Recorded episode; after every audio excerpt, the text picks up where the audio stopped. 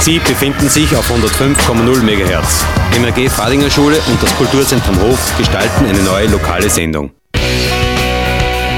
Das Team des MRGs des Medienrealgymnasiums Linz-Fadinger Straße präsentiert Frech! Fadinger Radio Education Cooperation Hof. Das freche Eck in Smart Art. Seit 1998 bietet nun schon unser aller Frech Schülerinnen und Schüler die Möglichkeit, Radio zu machen. Hallo und herzlich willkommen bei einer neuen Radio Frech-Sendung. Heute geht es mit der Vorstellung der Arbeiten von Shakespeare weiter. Außerdem haben wir die Talkreihe von We Are So mit dem Thema Voice besucht. Los geht's mit einem weiteren Teil von Shakespeare on Air.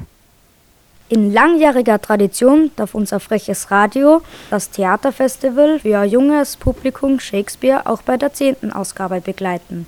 Shakespeare findet vom 24. bis zum 30. Juni 2019 in der Linzer Innenstadt statt. Radio Frech ist schon jetzt bei den Vorbereitungen dabei und wird in den kommenden Sendungen immer wieder rund um das Festival berichten. Shakespeare on Air. 2019 heißt es Auf die Plätze, Shakespeare, los! Wir werfen einen Blick hinter die Kulissen, wo die Vorbereitungen bereits auf Hochtouren laufen. Heute bei uns Produktionsleiterin Anja Lang und Techniker Franz Flieger. Wir beginnen mit Anja Lang. Also mein Name ist Anja Lang, ich bin 32 Jahre, ich wohne in Linz und für Shakespeare mache ich fürs kommende Festival die Produktionsleitung. Was macht das Shakespeare für dich aus? Also da ich jetzt ähm, neu im Team bin und die Aufgabe der Produktionsleitung quasi zum ersten Mal mache, ist für mich jedenfalls eine neue und eine große Herausforderung. Es heißt für mich gleichzeitig aber auch, dass ich mit einem jungen, engagierten und tollen Team zusammenarbeiten darf, das halt gemeinsam ja, an einem Strang zieht und gemeinsam auf ein Ziel hinarbeitet. Was macht die Produktionsleitung generell? Also die Produktionsleitung arbeitet ganz eng mit drei Kolleginnen von uns im Team zusammen. Das ist eben die Steffi Altenhofer, die Eva Malfend und der Florian Eschelbach. Und die drei sind für die Organisation von den nationalen und internationalen Gastgruppen zuständig und wir bilden quasi das Produktionsteam von Shakespeare.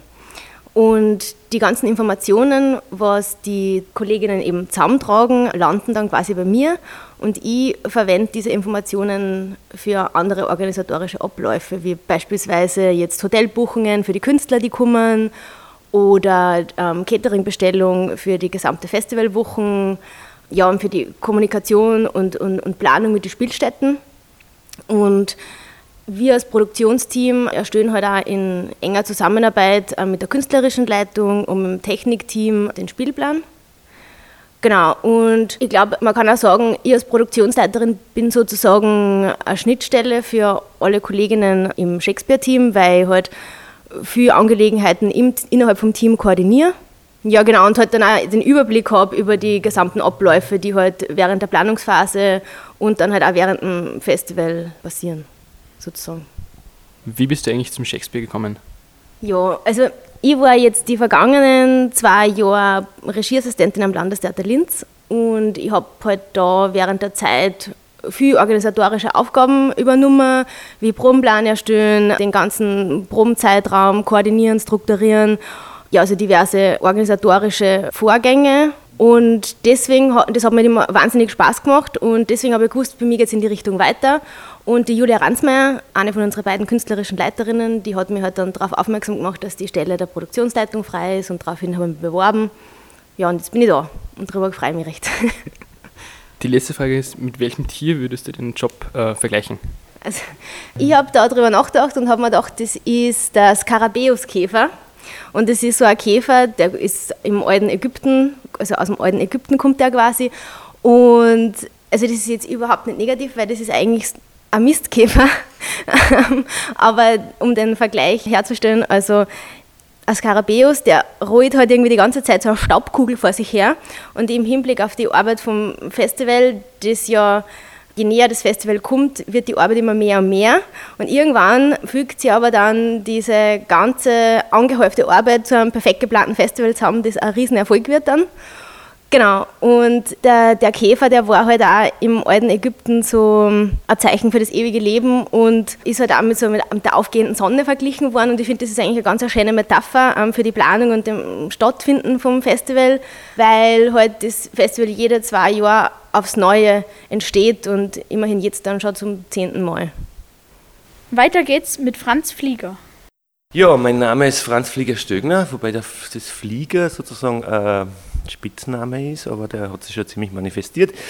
Ich mache seit Beginn des Festivals, also sprich seit 2002, die technische Leitung vom Shakespeare Festival. Was macht für dich das Shakespeare Festival aus? Es ist eine extreme Bereicherung für eine Stadt wie Linz.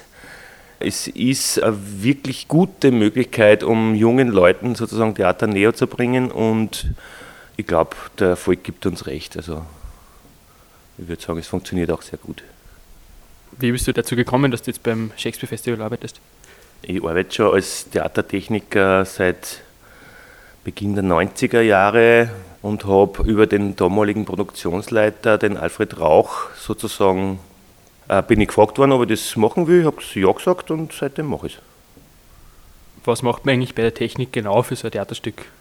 Naja, das, es gibt ganz viele verschiedene Bereiche. Also als technischer Leiter macht man hauptsächlich koordinative Arbeiten. Sprich, man tritt einmal in Kontakt mit den Gruppen im Bereich, also was, im, was ist im Bereich Technik alles vonnöten, mit welchem technischen Equipment kommen die Gruppen, was muss man besorgen, was muss man organisieren, Räumlichkeiten, besondere Bedürfnisse besprechen, Raumgrößen, etc. etc. Also von bis, also von Kranwegen bis zum Backel Taschentücher, sage ich mal. Also wirklich alles.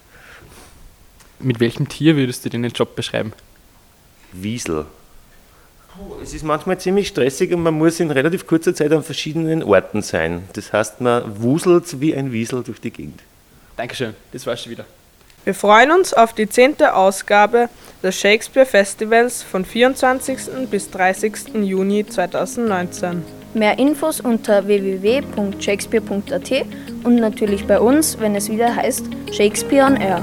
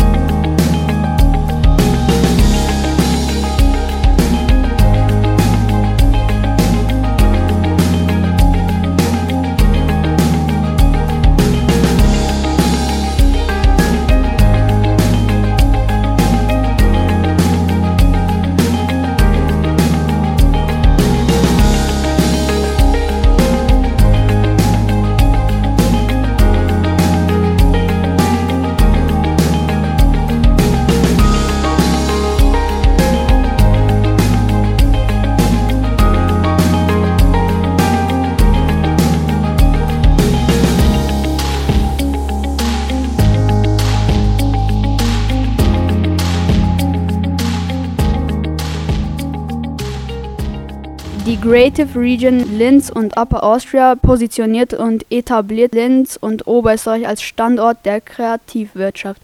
Einer ihrer Aktionen ist die Talkreihe We Are So. Beim zehnten Talk drehte sich alles um das Thema Voice. Was versteht man unter Spracherkennung? Was sind intelligente Sprachassistenten? Was sind Alexa-Skills und wie können sie eingesetzt werden? Martin Weber und Pierre Gerhofer von Catalyst machen den Anfang. Herzlich willkommen äh, zu We Are So Voice. Mein Name ist Martin Weber. Ich bin die Pia. Und wir werden euch heute was erzählen über äh, Sprachassistenten. Der erste Sprachassistent, den wir so im täglichen Leben, so im Alltag mitbekommen haben, in größerer, breiterer Masse, das war die Siri von Apple. Die war aber eigentlich irgendwie keine eigenständige Persönlichkeit. Also sie war am Handy, sie war mehr oder weniger eine Smartphone-App mit Alexa hat Amazon 2014 es dann geschafft, quasi den Sprachassistenten eine eigene Hardware, ein eigenes Gerät und einen eigenen Platz im Wohnzimmer von vielen Familien, von vielen Haushalten zu sichern. Heute schaut das ganze Bild ein bisschen bunter aus. Wir haben sehr viele verschiedene Hardware-Modelle, wir haben sehr viele verschiedene Serviceanbieter und alle, sei es äh, Google, Microsoft, Apple oder auch Samsung mit Bixby, haben sich ihre eigene Hardware-Lösung für ihren Sprachassistenten geschaffen. Jetzt ist es aber so, dass diese Sprachassistenten nicht nur mit diesen Dosen, wie sie der jeweilige Hersteller dann präsentiert, verwendet werden können, sondern es werden auch APIs zur Verfügung gestellt. Das heißt, es sind Programmierschnittstellen, die wir alle, die alle Entwickler verwenden können, um mit Sprache zu arbeiten. Zum einen kann das natürlich ein Hardwarehersteller sein, der eine wesentlich formschönere Dose hinausbringt, als wie die wir hier sehen, aber auch Integrationen schaffen. Zum Beispiel in moderne Fahrzeuge oder in andere Güter des täglichen Bedarfs. Was können jetzt Sprachassistenten so per se? Grundsätzlich ist ein Sprachassistent in der normalsten Verwendung ein persönlicher Assistent. Das heißt, er kann zum Beispiel sowas wie mir aktuelle Nachrichten mitteilen. Und da haben wir gleich ein Beispiel mitgebracht. Wir werden uns jetzt einmal einen so einen Skill, also eine Möglichkeit dieses Assistentens äh, hier live anhören. Alexa, Lesezeichen. Ich lade eines deiner Lesezeichen. Von Welt, Kältewelle in den USA, im mittleren Westen 40 Grad unter Null. In der Millionenmetropole im Bundesstaat Illinois wurden am Donnerstag Temperaturen von minus 33 Grad Celsius erwartet, das sei kälter als in Teilen der Antarktis und ganz nahe am Allzeittief, das 1994 gemessen wurde. So kann das Ganze dann eben aussehen in Aktion mit echten Nachrichten am Sprachassistenten. Was kann er sonst noch? Natürlich kann er meinen Kalender lesen, er kann Dinge des täglichen Bedarfs auf eine Liste setzen, also sprich eine Einkaufsliste bilden hat auch die Möglichkeit, eine kurze Stoppuhr zu setzen, einen Timer. Sehr gut eignet sie sich auch zur Musikwiedergabe. Muss sich vorstellen, die gesamte Interaktion mit der Playlist findet dann einfach über Sprachkommando statt. Alexa, nächstes Lied. Alexa, spiel meine Wochenend-Playlist. Und natürlich eignet sich das Gerät auch durch den Stammplatz im Wohnzimmer, den es sich ja doch in vielen digitalen Haushalten ergattert hat, als Smart Home Device für Home Automation. Das ist ein Gerät, was da steht, also sehr weiten Bedienfeld hat, durch das, dass es nur die Sprache benötigt und man nicht zum Gerät selbst gehen muss. Zum anderen aber natürlich auch dessen, dass es nicht eine persönliche Zuordnung hat. Vielmehr hat es die Zuordnung zu einem Zuhause, zu einer Wohnung, zu einem Standort. Wenn die Alexa dann platziert ist, dann kann man natürlich auch andere Sachen damit hineinbringen und da sind wir auch bei der wahren Motivation, die zumindest Amazon nicht leugnen kann, beim Einkaufen über die Alexa. Jetzt ist es aber so, dass äh, dieses Einkaufen über die Alexa nicht nur für die Dinge des täglichen Bedarfs auf Amazon oder für andere Gewün Weihnachtsgeschenke oder so genutzt werden kann. Es können auch andere Applikationen auf diese Geräte geladen werden. So wie wir beim Smartphone die Apps kennen, gibt es bei den Sprachassistenten, hat sich der Begriff Skill ganz gut durchgesetzt. Was wir jetzt wissen ist, bei den Apps zu Beginn gab es im App Store einige Apps, so 2, 3, 4, 5 Euro haben die gekostet. Und dann konnte man sie eigentlich für unbegrenzte Zeit nutzen und waren auf dem Smartphone fix installiert. Ja, es hat sich irgendwie rauskristallisiert, dass diese 2, 3 Euro, die für so eine Applikation bezahlt werden, nicht die Wartung für Server, die in Weiterentwicklung gut finanzieren können. Drum ist es meistens so, dass diese Applikationen, wie wir sie heute kennen, mit irgendeinem Subscription-Modell arbeiten. Sprich ein Abonnement, dessen Zugang, dessen Nutzbarkeit durch die App oder durch Skills am Sprachassistenten einfach verbessert werden. Wir denken alle an so Services äh, wie Spotify, die weit über viele Plattformen durch dieses Abo-Modell funktionieren. Apps hingegen werden sehr ungern als reine Installation bezahlt. So ist es natürlich auch beim Skill. Was eignet sich noch gut für Alexa ist, ist das Bestellen zum Beispiel von Lebensmitteln oder auch eines Taxis. Eine kurze Interaktion ist ausreichend und schon kommt die warme Pizza frisch ins Wohnzimmer geliefert. Ja, und da sind wir auch schon im Wohnzimmer und in dem Fall so genau eher in der Küche. Und zwar haben wir da gerade die Präparation eines doch wahrscheinlich äh, gesunden äh, Menüs und wir haben im Hintergrund eine Alexa stehen. Und das verdeutlicht auch schon ein bisschen, für was die Alexa sehr angenehm verwendbar ist. Und zwar dann, wenn ich meine Hände für etwas anderes brauche. Sei es in der Küche beim Kochen, sei es, weil ich gerade ein Fahrzeug lenke oder sei es deswegen, weil ich selbst nicht die Möglichkeit habe, ein Gerät mit den Händen zu bedienen. Sprachassistenten schaffen heute, dass wir Sprache zuerst haben. Bisher sind wir es gewohnt von Technik, von Smartphones, von Websites, dass der visuelle Eindruck der erste ist, dass die User Experience grundlegend darauf basiert, dass ich Text lesen kann, dass ich Text schreiben kann und dass ich auch sinnerfassend auf einer großen Seite den richtigen Text finde. Mit Sprachassistenten ist der Audiokanal der, der primär angesprochen wird. Es ist natürlich eine enorme Steigerung an Effizienz und an Verwendbarkeit für Leute, wo das Sehvermögen nicht vorhanden ist. Des Weiteren ist es natürlich so, dass wir heute sehr viele kleine technische Devices herstellen können. Größe dieser Devices ist aber abhängig von der Verwendung des Devices. Das heißt, wenn ich ein sehr kleines Display heute baue, einen sehr kleinen Controller heute baue, dann wird die Verwendbarkeit sehr stark darunter leiden. Wir wissen alle, unsere Handys wurden von Beginn an sehr viel kleiner und mit den Smartphones wieder sehr viel größer, weil einfach die Nutzbarkeit in die Vordergrund gerückt ist im Vergleich zur Größe des Gerätes. Mit Sprachsteuerung brauche ich lediglich ein Mikrofon und einen Lautsprecher. Das lässt sich wesentlich kleiner bauen als ein Display. Somit ermöglicht es auch, Geräte intelligent zu machen, mit Geräten zu kommunizieren, deren Größe es bisher nicht erlaubt hat, ein ordentliches User Interface zu bieten. Ja, und wie man generell ein ordentliches User Interface auch bei einem Sprachassistenten zusammenbekommt, über das werde ich jetzt nur kurz sprechen. Man hat nämlich da ganz andere Herausforderungen eigentlich, als wenn man bisher ein visuelles User Interface designen möchte. Der erste große Herausforderung ist einfach, dass wir Menschen besonders im Sprachbereich sehr natürliche Kommunikation gewöhnt sind. Das heißt, man hat sehr hohe Erwartungen einfach, wenn man mit irgendeinem Gerät über Sprache kommuniziert. Das geschriebene Wort ist im Normalfall sehr anders als wie das gesprochene Wort. Das heißt, wenn ich jetzt Informationen im Web suche und zum Beispiel noch was googelt, google die oft einfach nur mit Stichwörtern. Wenn ich jetzt aber eine Frage an meine Alexa stelle, dann werde ich das vermutlich nicht mit Stichwörtern machen, sondern wirklich eine Frage formulieren. Wie zum Beispiel, wer der zehnte Präsident von Österreich war. Und wenn man nur Sprache zur Verfügung hat, dann ist es auch schwierig, wenn ich mir jetzt zum Beispiel einen Fehler mache und meine Alexa was frage und die interpretiert das jetzt falsch, erzählt mir was, was ich gar nicht wissen möchte, wie ich das dann abbrechen kann. Ich habe nicht einfach einen Cancel-Button oder so. Das heißt, man muss sehr gut Gedanken darüber machen, dass man Aktionen vielleicht auch immer wieder abbrechen möchte. Und genauso mit der Sichtbarkeit von dem, wie man das abbrechen kann, ist auch wichtig, dass man überhaupt mal sichtbar macht, was diese bestimmte App, dieser Skill überhaupt kann. Also welche Optionen MySkill überhaupt bietet den Usern. Generell gibt es auch noch das Problem, wie man überhaupt mit Fehlern umgeht. Wenn die Alexa jetzt immer antwortet, ich habe dich leider nicht verstanden, ist das vermutlich nicht sehr gut für die User Experience. Generell sind wir es doch sehr gewohnt, visuelle User Interfaces zu haben und besonders für so Sachen wie Navigation, wenn ich einen mehrstufigen Prozess habe, wo in dem Prozess befinde ich mich gerade, wie kann ich zurück navigieren, wie kann ich nach vor navigieren. Sowas ist sehr visuell meistens gestaltet und das ist eine besonders große Herausforderung beim Sprachassistenten. Deswegen macht es jetzt zum Beispiel die neue Alexa auch schon so, dass es mit einem visuellen Interface auch kombiniert, damit solche Sachen einfach leichter werden. Ja, eines von den größten Challenges ist auch die Länge von so Interaktionen. Man fragt die Alexa was, sie antwortet was. Man bittet die Alexa irgendwas zu tun, sie macht es und danach ist die Interaktion aber eigentlich vorbei. Dann kann es passieren, dass man sowas rausbekommt, dass man eine Frage stellt, eine Antwort bekommt und dann eigentlich eine weitere Frage stellt, die sie auf den Kontext schon beziehen möchte. Und das ist natürlich dann nicht sehr gut für die User Experience, wenn dann einfach kommt, ich habe dich leider nicht verstanden. Das heißt, es ist wichtig, wenn man so eine Interaktion designt, dass man die Interaktion vielleicht auch offen lässt, dass man das dem Benutzer vielleicht auch überlässt, wie lange die Interaktion dauert und das nicht seitens vom Skill eigentlich schon die Interaktion beendet. Von Amazon gibt es einen recht einen guten Alexa Developers Guide. Da kommen die meisten von diesen Best Practices daher. Recht wichtig ist einmal, dass man, wenn wir sprechen, sind wir meistens weniger formell, als wenn wir schreiben. Das heißt, es ist ja sehr okay, dass die Alexa jetzt nicht sehr hochgestochen sozusagen mit einem spricht, weil das wäre dann irgendwie unnatürlich. Besonders wichtig ist auch das Design von Fragen. Wie formuliert man Ja-Nein-Fragen? Wie formuliert man Oder-Fragen?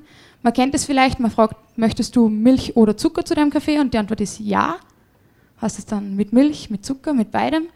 Das heißt, man muss auch darauf schauen, dass man Fragen stellt, deren Antworten man auch verarbeiten kann.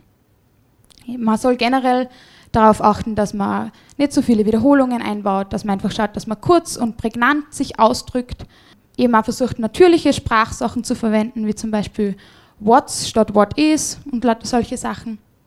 Besonders im Fehlerfall eben nicht immer mit der gleichen Antwort antworten, die Antworten irgendwie ein bisschen variieren, vielleicht im Fehlerfall sogar mit Follow-up-Questions, mit Entweder-Oder-Questions antworten, damit die Wahrscheinlichkeit einfach steigt, dass man die nächste Antwort sozusagen versteht und verarbeiten kann.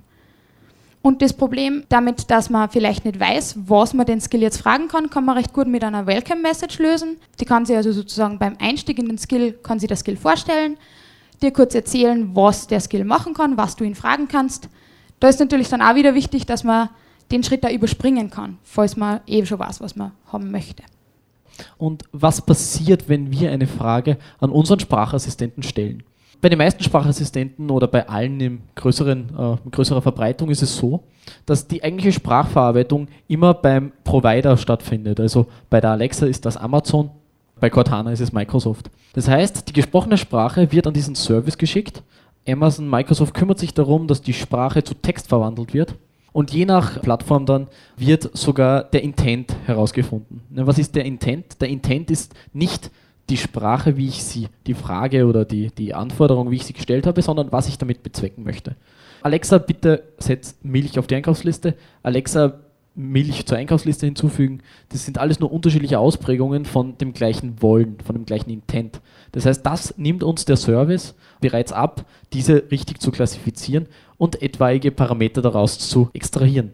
Das heißt, bei dieser Slide sieht man sehr schön, dass der User letztendlich nur mit dem Service kommuniziert dieses ist dann in der Lage, den eigentlichen Skill, also wenn ich als Entwickler, ich als Firma eine eigene, einen eigenen Skill, eine eigene App für Alexa oder andere Devices entwickelt habe, bekomme ich keine Interaktion mit der Alexa, mit dem Device direkt im Wohnzimmer, sondern nur über diese Services dahinter.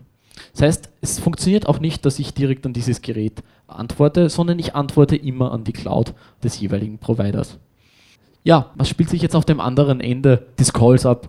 Ähm, die Plattform, die App, der Skill, muss dann seine Businessprozesse ausführen. Im Falle einer Pizzabestellung wird in der Pizzabäckerei eine Liste erstellt, wo dann eben entsprechend die gewünschte Pizza draufsteht. Im Falle von unserem Nachrichtenskill, was wir vorher gezeigt haben, passiert da ein bisschen mehr. Weil wir kennen Nachrichtenseiten aus dem Internet, wir wissen, wie viel Werbung da drauf ist und wir wissen auch, wie lang diese Artikel sind. Würde Alexa jetzt anfangen, diese Artikel eins zu eins vorzulesen, wäre das für uns eine sehr unnatürliche, nicht angenehme Unterhaltung. Und es wäre wahrscheinlich auch zu lange, wenn ich nur die Top-Nachrichten haben möchte. Das heißt, in diesem Fall haben wir im Hintergrund äh, Algorithmen des maschinellen Lernens, der künstlichen Intelligenz, die diese Artikel bereits lesen und den Informationsgehalt einzelner Passagen bestimmen und dann nur die wirklich wichtigsten durch das Sprachinterface nach vorne zum User tragen. Sozusagen um die User Experience auf unseren Voice-Enabled Devices so gut wie möglich zu gestalten.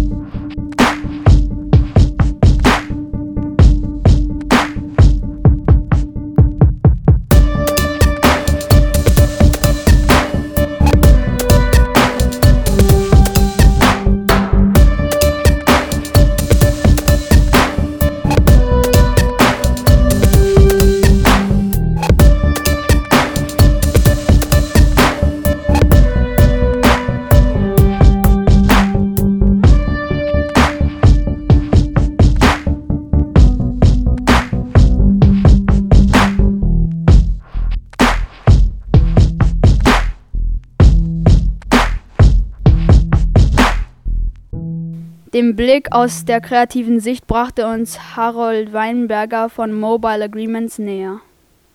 Hallo von meiner Seite. Ich darf ganz kurz mich vorstellen, Mobile Agreements vorstellen. Harald Weinberger. Bin bei Mobile Agreements in Linz. Wir sind in der Nähe vom Musiktheater. Wir sind aktuell bei uns 38 Kollegen, Kolleginnen, digitale Experten, die aus den Bereichen Strategie, UI, UX, Design kommen, iOS, Android-Entwicklung, Backend-Entwicklung, Datenbank. Und wir beschäftigen uns natürlich auch mit dem Thema Voice. Was schauen Sie wir immer an bei unseren Projekten, wie der Zugang auch ist? Ein sehr wichtiger Bereich, wo wir sehr viel Zeit auch investieren mit, mit den Unternehmen, äh, mit den Anwendern, ist der erste Bereich Strategie. Das heißt wirklich, wo sind die Use Cases, was sind die Ziele dahinter, wie wird das Ganze aufgesetzt, wo kriegt man den meisten Mehrwert raus. Dann natürlich der zweite Bereich ist die Technologie. Welche Technologie ist vorhanden bereits in den Unternehmen? Auf welche Technologie setzt man?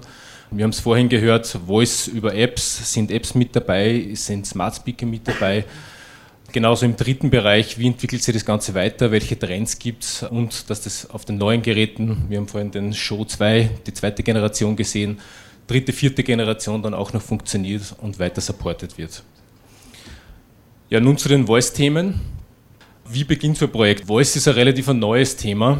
Das heißt, wenn man bei Unternehmen ist, wenn man das bei Projekten durchgeht, die erste Frage ist, wie funktioniert das überhaupt? Ich glaube, das haben die Kollegen vorhin schon relativ ausführlich äh, dargelegt aus technischer Sicht. Vielen ist einmal das unklar, wo funktioniert Voice, wie funktioniert Voice. Das heißt, da ist nur sehr viel Aufklärungsbedarf eigentlich nötig. Wenn man dann bei der zweiten Frage ist, wie viel ist Voice eigentlich aktuell? Ich glaube, es ist uns allen gar nicht bewusst, wie weit verbreitet Voice eigentlich ist. Wo kommt Voice überall vor? Es ist in den Smart Speakern, das heißt die Alexas, die Echos, die es eben in den Haushalten gibt. Es gibt schon in sehr vielen Ländern in Europa das Service natürlich im Auto. Es ist immer schon auf dem Smartphone, das heißt, ich kann Siri verwenden, ich habe einen Google Assistant auf dem Handy mit drauf. Das heißt, es ist schon eine relativ wichtige Technologie, es wird auf alle Fälle weiter ausgebaut werden. Es wird sich viel mehr verbreiten als vielleicht andere Technologien, die wir kennen oder gekannt haben. Die zweite Frage, brauchen wir das überhaupt? Das heißt, man geht dann einmal Anwendungsfälle durch. Wo kann man es einsetzen? Verwenden das unsere Kunden? Wir haben Kunden, die sind 65 Jahre alt. Wir haben Kunden, die sind 18 Jahre alt. Wer verwendet das? Wer braucht das überhaupt? Ist im Servicebereich kann man es für Bestellungen nutzen, für die Lieferungen, wie wir vorher gehört haben, oder im Alltäglichen, dass man sich einfach äh, entertaint oder abfragt im Newsbereich, äh, im Radiobereich. Was kann man eigentlich machen? Das ist eigentlich immer so die spannendste Frage, nachdem man die ersten drei äh, Fragen beantwortet hat. Es ist wichtig, es ist eine Technologie, die bleiben wird.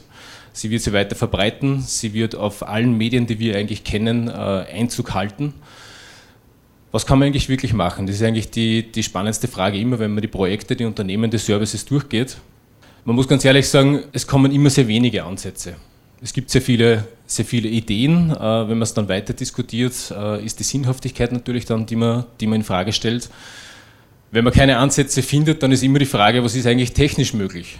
Das ist der zweite Ansatzpunkt. Das heißt, wenn man keine Ideen hat, wo, wo man ansetzen kann, wie man es einsetzen kann, dass man von der Seite kommt, das ist eigentlich technisch möglich. Wenn man das dann durchgeht, kommen sehr viele Ideen, kommen sehr viele Ansätze, dass man dann auf die unterschiedlichen Zielgruppen dann umlegt und dann einmal durchgeht, was macht wirklich Sinn, was verwendet man zu Hause, wenn man im Wohnzimmer ist, was verwendet man eigentlich im Auto, was verwendet man auf dem Smartphone, in welcher Situation würde man eigentlich was verwenden und wie würde man es verwenden. Zu Hause vielleicht 30 äh, Minuten, eine Stunde, im Auto hat man vielleicht 5 Minuten, zehn Minuten unterwegs, wenn man Verkehr abruft, relativ kurz. Das heißt, da braucht man schnell Informationen. Und abhängig von dem ist dann wirklich der Service definiert, was man dann einsetzt. Die letzte Frage ist immer, wie machen wir das? Was hat sich bei der Kommunikation wirklich verändert? Es gibt unterschiedliche Wege. Ja? Äh, es gibt natürlich nur Mails, es gibt Helpdesk, äh, es gibt den Chat, den man vielleicht schon von einigen Webseiten natürlich kennt. Man kann nur immer anrufen, es gibt nur immer irgendwo eine Hotline. Wie wichtig ist der Kanal? Der Kanal ist ganz genau so wichtig, wie Ihre Kunden, die User, den Kanal wählen. Das hat man sich bei der Webseite gefragt. Braucht man die Webseite? Braucht man eine mobile Webseite? Braucht man eine mobile Applikation? Man braucht es immer spätestens dann, wenn zu viele über das Medium dann zugreifen. Das heißt, Voice ist auf alle Fälle ein Medium, ähm, das man jetzt schon berücksichtigen sollte. Wie ist das Medium aufgebaut? Spätestens, oder was sind wir gewohnt? Spätestens seit WhatsApp man schreibt Nachrichten hin und her, das Ganze ist in einer Conversation-Historie aufgebaut. Genauso im Mail, wer Gmail verwendet oder andere, man hat immer eine Konversationsansicht. Genauso in einem Chat auf einer Webseite, man ist Konversationen gewohnt. Das Ganze führt dazu, dass man gewohnt ist, man kommuniziert persönlich. Wir haben das vorher schon gehört, wenn man einen Voice-Service auch anbietet. Das muss persönlich sein, das muss natürlich richtige Antworten liefern. Und man ist gewohnt, dass man schneller Antwort bekommt. Das heißt, wenn man irgendwo eine Nachricht beim Chatbot eintippt, ich fliege von Linz nach Madrid, dann wird man natürlich keine fünf Minuten jetzt vor irgendeinem Chatbot oder vor irgendeiner Alexa warten, bis die Antwort dann da ist. Das heißt, man ist gewohnt, dass man in relativ einer kurzen Zeit richtige oder relevante Antwort bekommt. Was jetzt noch zusätzlich bei Voice zu berücksichtigen ist, Voice wird seit den neuen Generationen, wie wir es vorher gesehen haben, auch unterstützt durch Visual. Das heißt, das Gesprochene kann immer unterstützt werden durch die Bilder, die jetzt auf die Geräte auch noch mitgeschickt werden können. Das heißt, wenn es um Flüge geht oder wenn es um irgendwelche Musiktiteln geht, dann sind die Cover mit dabei, wie man es von Spotify kennt, oder es sind die Flüge mit dabei, wo man sieht, die günstigsten Flüge oder die kürzeste Strecke, die sicherste Strecke, wo man dann eine visuelle Unterstützung auch mit dabei hat. Ausgabemedien, ich habe es vorhin erwähnt, Voice ist relativ weit verbreitet oder weiter verbreitet, was man eigentlich glaubt. Das wird man am nächsten Beispiel sehen, das wir für Radio Player in Europa umgesetzt haben. Speziell im Radiobereich sind natürlich die Anforderungen, überall vertreten zu sein, wo Voice eine Rolle spielt, wo man Radio hören möchte. Im Auto ist man gewohnt, dass man Radio hört. In den neuen Autos ist kein Radio mehr drinnen. Da habe ich ein Display, das heißt, das ist irgendeine App oder Skill eben installiert. Auf den Boxen, die zwei wichtigsten Vertreter, äh, Sonos oder Bose, das heißt, da muss man natürlich vertreten sein sind genauso per Voice bedienbar auf dem Smartphone, das werden Sie kennen. Natürlich auf der Uhr, genauso am PC und auf den unterschiedlichsten Plattformen, die die beiden Kollegen eh schon vorhin gezeigt haben. Die wichtigsten sind natürlich jetzt Apple mit Siri, äh, man hat Microsoft im Cortana ähm, und die zwei wichtigsten sind jetzt Google mit Google Assistant und Amazon mit Alexa. Das Projekt Radio Player, das wir umgesetzt haben, das ist europaweit, ist von der BBC in London gestartet worden vor einigen Jahren mit dem Hintergrund und mit dem Ziel, dass sämtliche Radiosender europaweit über ein Service zur Verfügung stehen. Nicht nur per Voice, das ist jetzt eher das neuere Service, das angeboten wird, sondern im Web über einen Webplayer, genauso über Mobile Apps, in Autos natürlich vertreten, auch mit dem Hintergrund, im Auto immer noch präsent zu sein und auch mit Apple und Google dann verhandeln zu können, dass man direkt im Display von, von den Autos nur drinnen ist, auf den unterschiedlichen Medien vertreten ist, weil die verhandeln natürlich nicht mit Österreich, sondern nur mit Kontinenten. Das heißt, man hat über eine API alle Radiosender in Europa verfügbar. Da sind natürlich die unterschiedlichen Plattformen jetzt relevant, wo man Radio hören möchte. Man hat ganz oben äh, den Fernsehbereich. Das heißt, die meisten oder die neuesten TV-Geräte sind per Voice steuerbar, sei es per Alexa oder sei es per Google Assistent. Das heißt, ich kann dort ein Radio starten. Aber eine der wichtigsten Plattformen ist natürlich das Auto. Das heißt, Radio Player muss oder soll als die Standard-App direkt am Display vertreten sein. Das heißt, im Auto, auf den Bose-Boxen, auf den Sonos-Boxen, auf den normalen Voice-Geräten, auf den Visual Voice-Geräten und natürlich auf den ganzen Mobilgeräten. Alexa, start Radio Player. Welcome to Radio Player. where you can listen to hundreds of UK radio stations. To make sure I give you the best experience, I need to know where in the country you are. So, what's the name of your nearest big town or city? London. Thank you. I now have you located in London. Is this correct? Yes. Great. You can change your location at any time by saying change location. Now, would you like me to play a station or recommend a station? Play Radio 1. This is BBC Radio 1.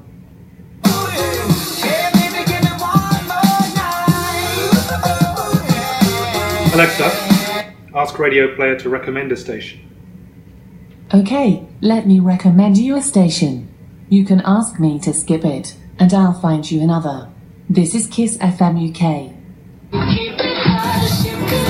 Alexa, skip. This is BBC Radio London. Alexa, skip. This is Capital London.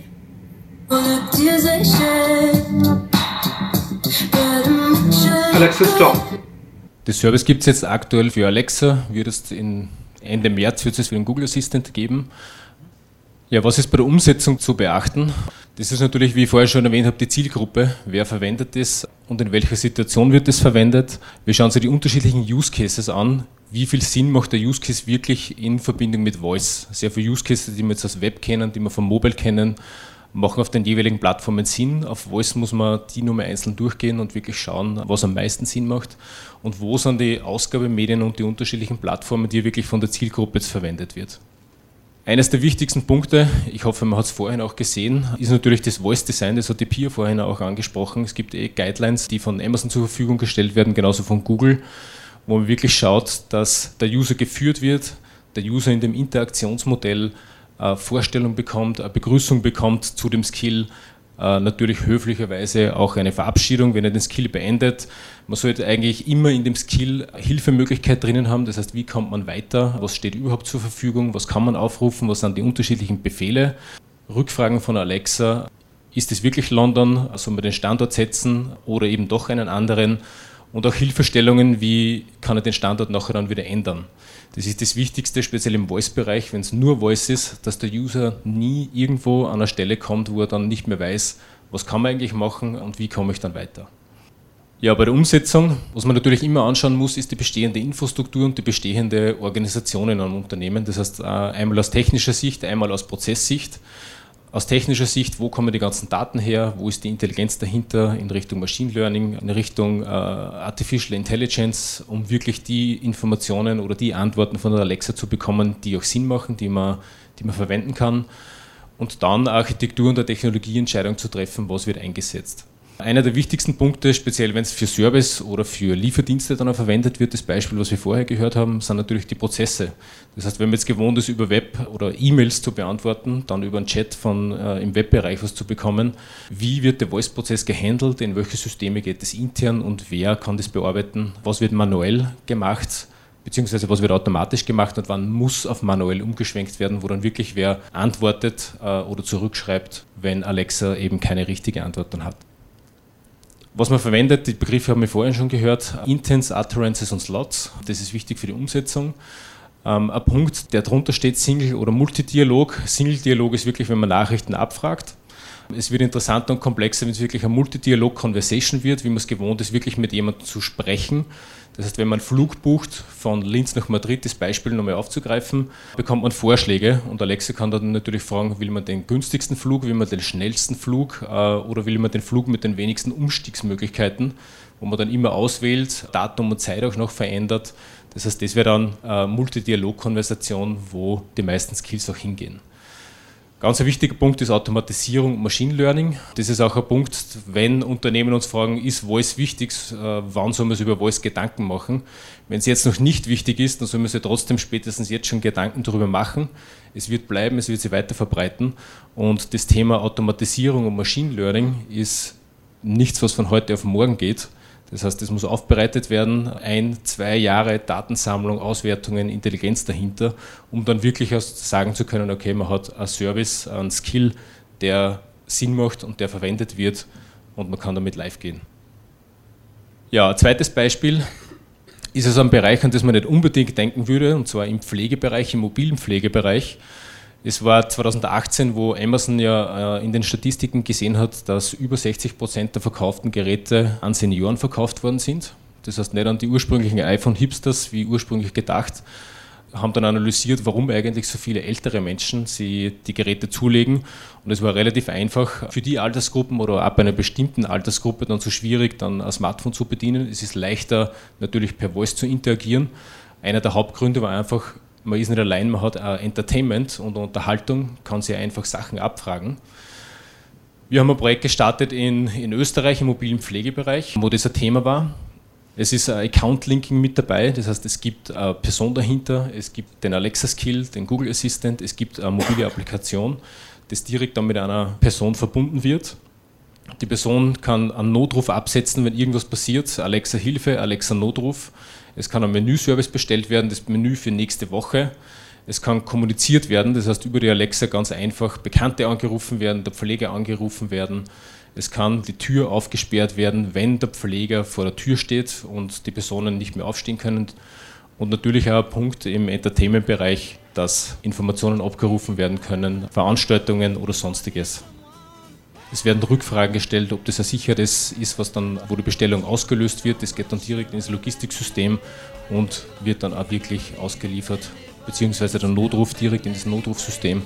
Äh, Alexa gibt auch die Information, die Rückmeldung, dass die Hilfe unterwegs ist, wann die Hilfe nachher dann eintrifft und wie lange noch darauf gewartet werden Help me if you can, I'm feeling down. Appreciate you being round. Help me get my feet back on the ground. Won't you please, please help me? And now my life has changed in oh so many ways. My independence seems to vanish in the haze.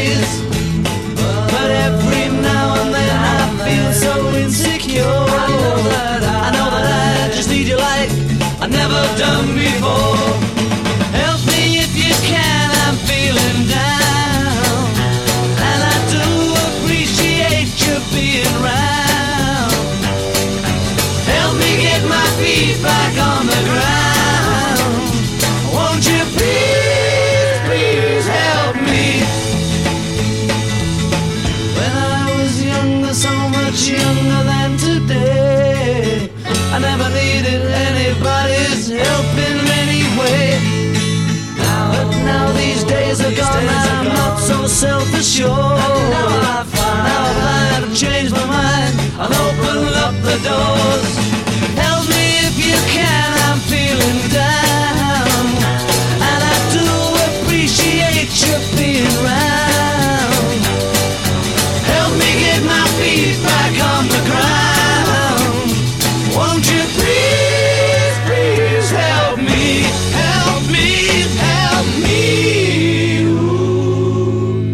Das Thema beleuchtet aus der Sicht einer Firma Bart uns Sindre Wimberger. Er arbeitet an einer Voice-Umsetzung der Stadt Wien.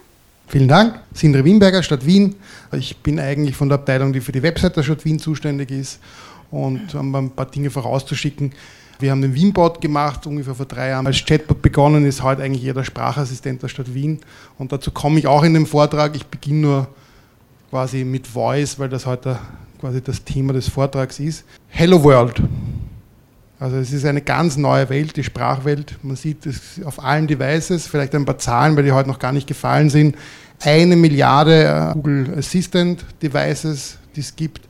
Es gibt 100 Millionen verkaufte Alexa, Echo Dots und wie sie alle heißen.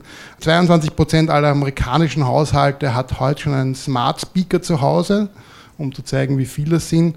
Und die spannendste Zahl, auch wenn es da keine Relation gibt in der Größe, aber Google hat gesagt, die Nutzung der Sprache oder des Sprachinterfaces der Assistenten hat sich vervierfacht.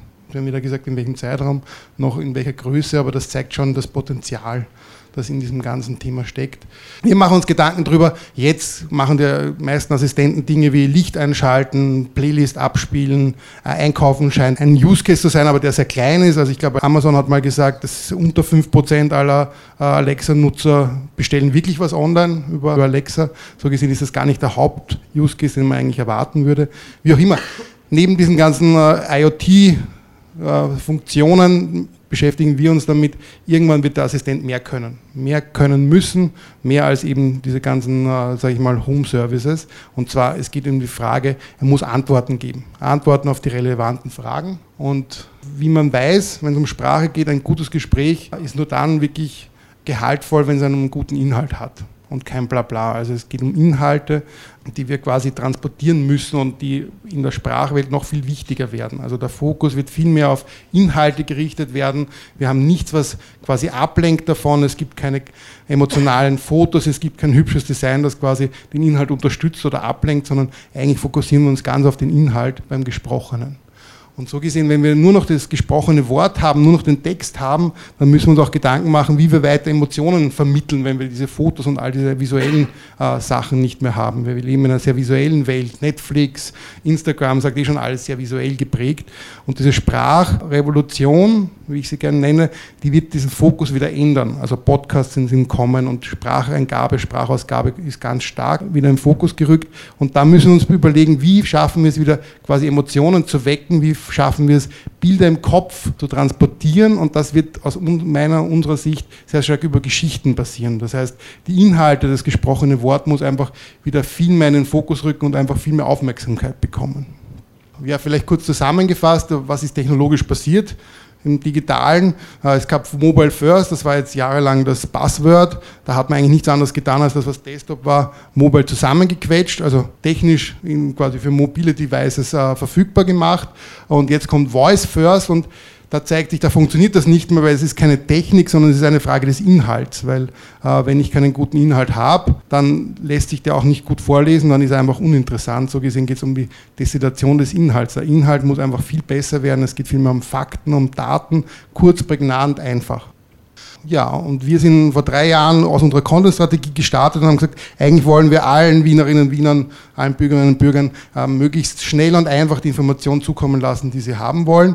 Und der entscheidende Satz ist der letzte, nämlich auf dem Kanal ihrer Wahl. So gesehen, damals war es noch Chatbot, haben wir gesagt, eigentlich müssten wir es auch dort schaffen oder wir wollen es auch dort schaffen und haben begonnen, einen Prototypen zu bauen und gesagt, können wir wirklich sinnvolle Antworten geben.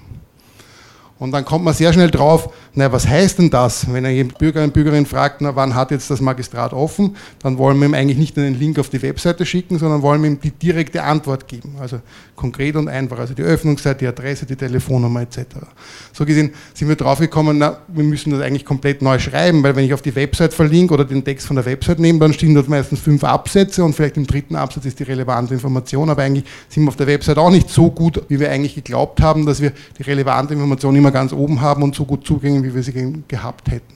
So gesehen haben wir dann angefangen, die Inhalte eigentlich zum größten Teil neu zu schreiben für den Wienbot und waren eigentlich sehr zufrieden damit.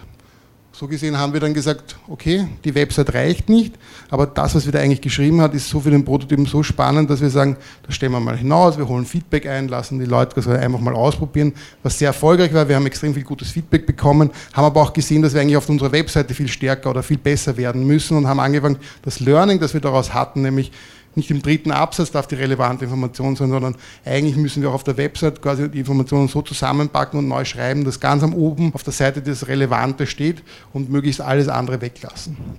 Und so gesehen aus der Sprachwelt wäre dann quasi eine Website keine Antwort, sondern eher ein Roman, wenn man sich vorlesen lässt, ein Hörbuch.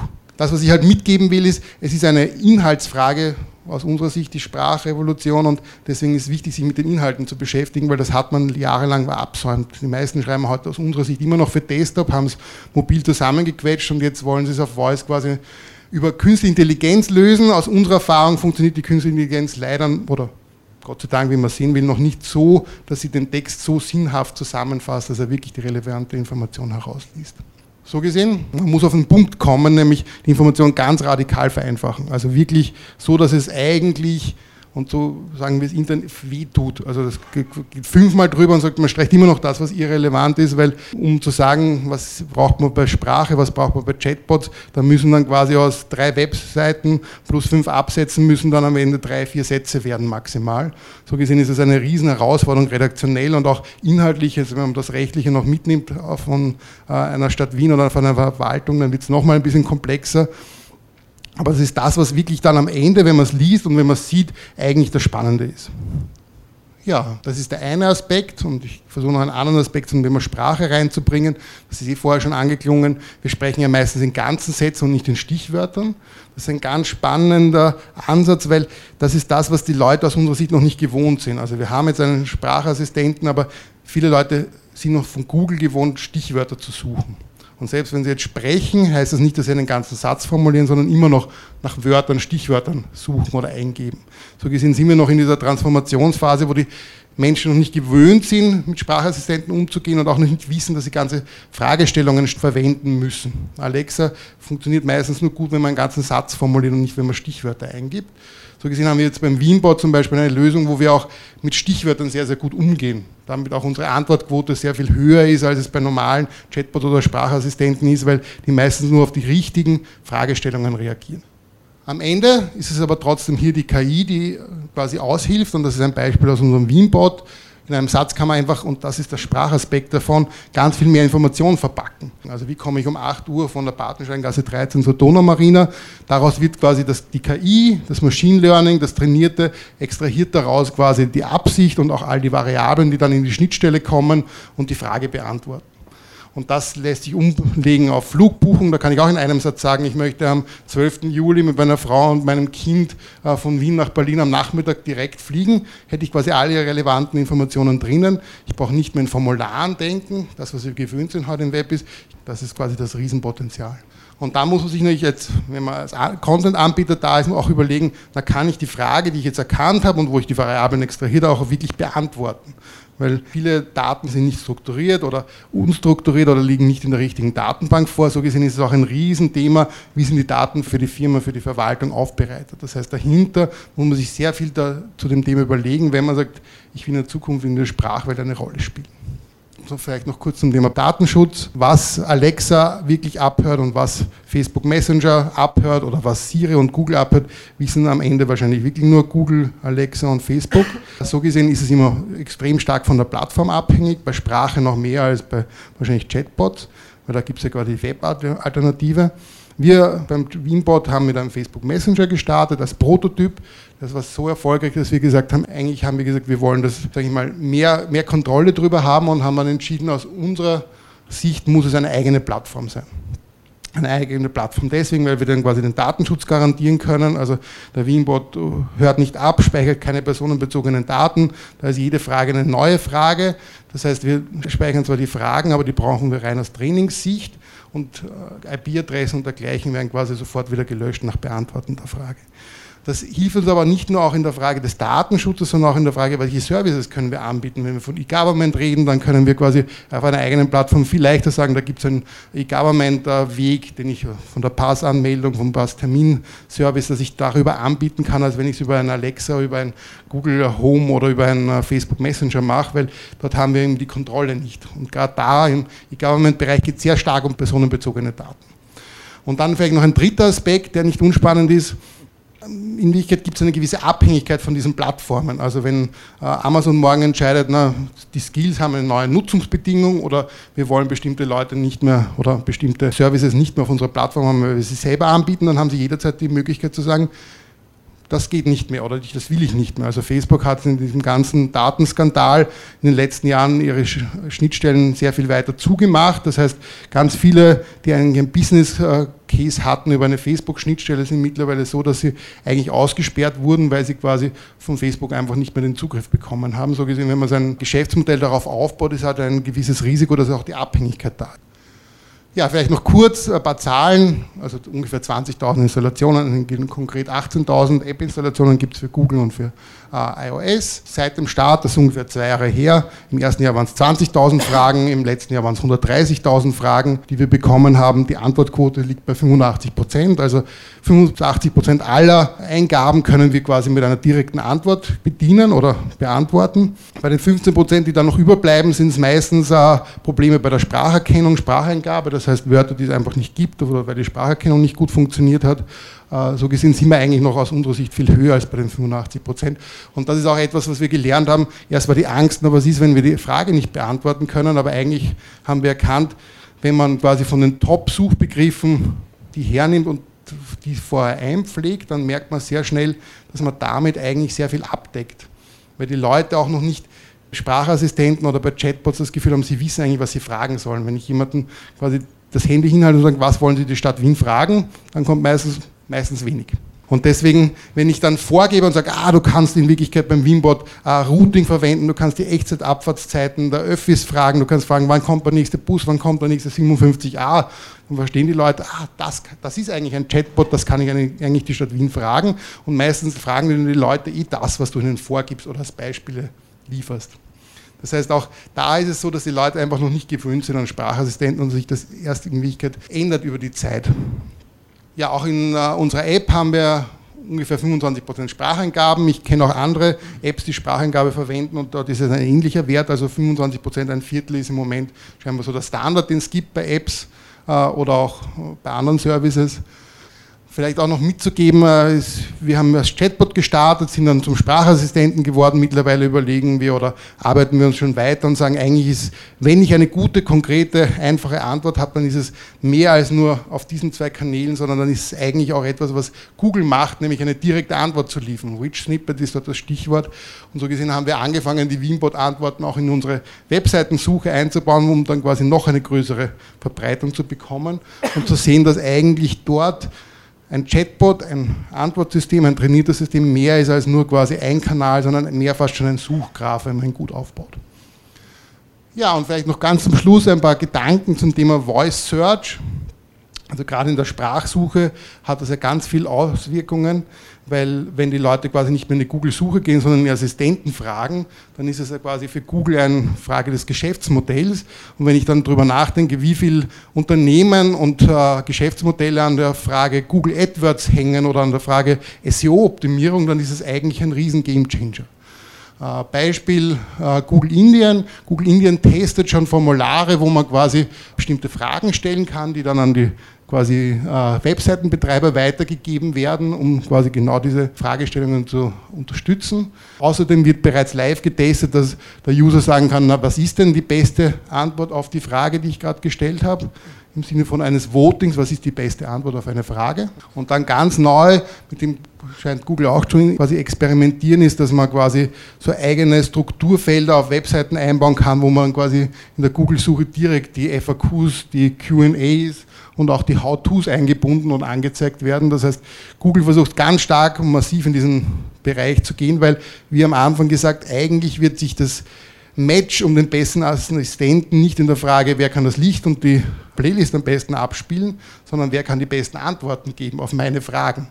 Und vielleicht abschließend auf äh, unseren Wienbot bezogen wäre dann unsere Antwort darauf, es werden sehr viele lokale Fragen sein. Es wird nicht die Frage sein, wer war der Präsident äh, von Amerika oder was kann Wikipedia sagen, sondern es werden lokale Fragen aus meiner Umgebung, aus meinem Umfeld, die mich am meisten beschäftigen.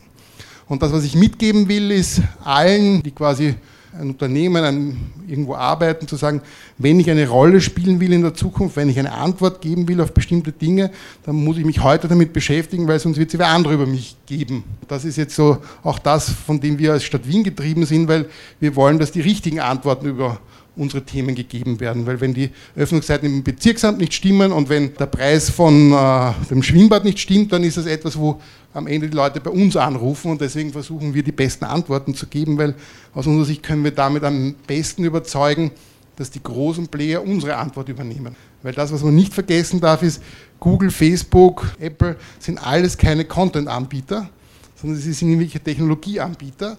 Und aus unserer Erfahrung ist die KI von der immer gesprochen wird, noch nicht so weit, dass sie die richtigen Antworten selber gibt. Und deswegen ist dieses Rennen um die besten Antworten aus unserer Sicht noch relativ offen und deswegen hat man auch selber noch gute Chancen, die richtigen Antworten selber zu geben. Voice wird wohl eine große Rolle in den zukünftigen Technologien spielen. Wir sind gespannt, wohin uns diese Reise noch führt, obwohl es in uns auch ein mulmiges Gefühl auslöst. Du willst nun mehr von der Creative Region Linz and Upper Austria erfahren? Dann folge ihnen auf Facebook oder schau auf creativeregion.org und erfahre das nächste Thema der Talkreihe We Are So.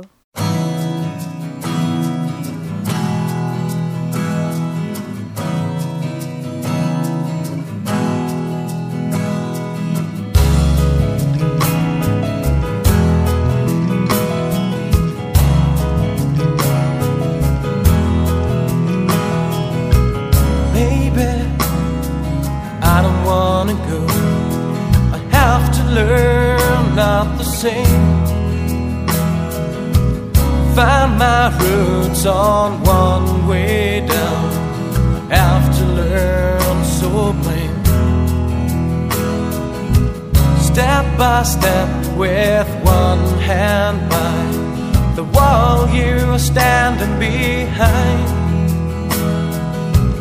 Losing my soul to find her again. Die will find. And every day I'm getting closer to the exit door, and I'm down by the hand and I will show. Can't you see that is real?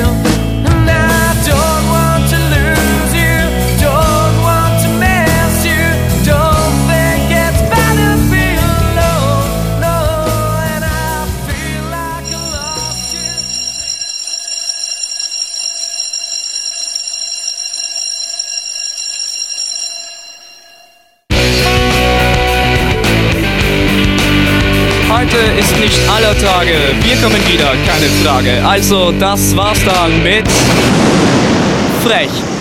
Fadinger Radio Education Cooperation Hof.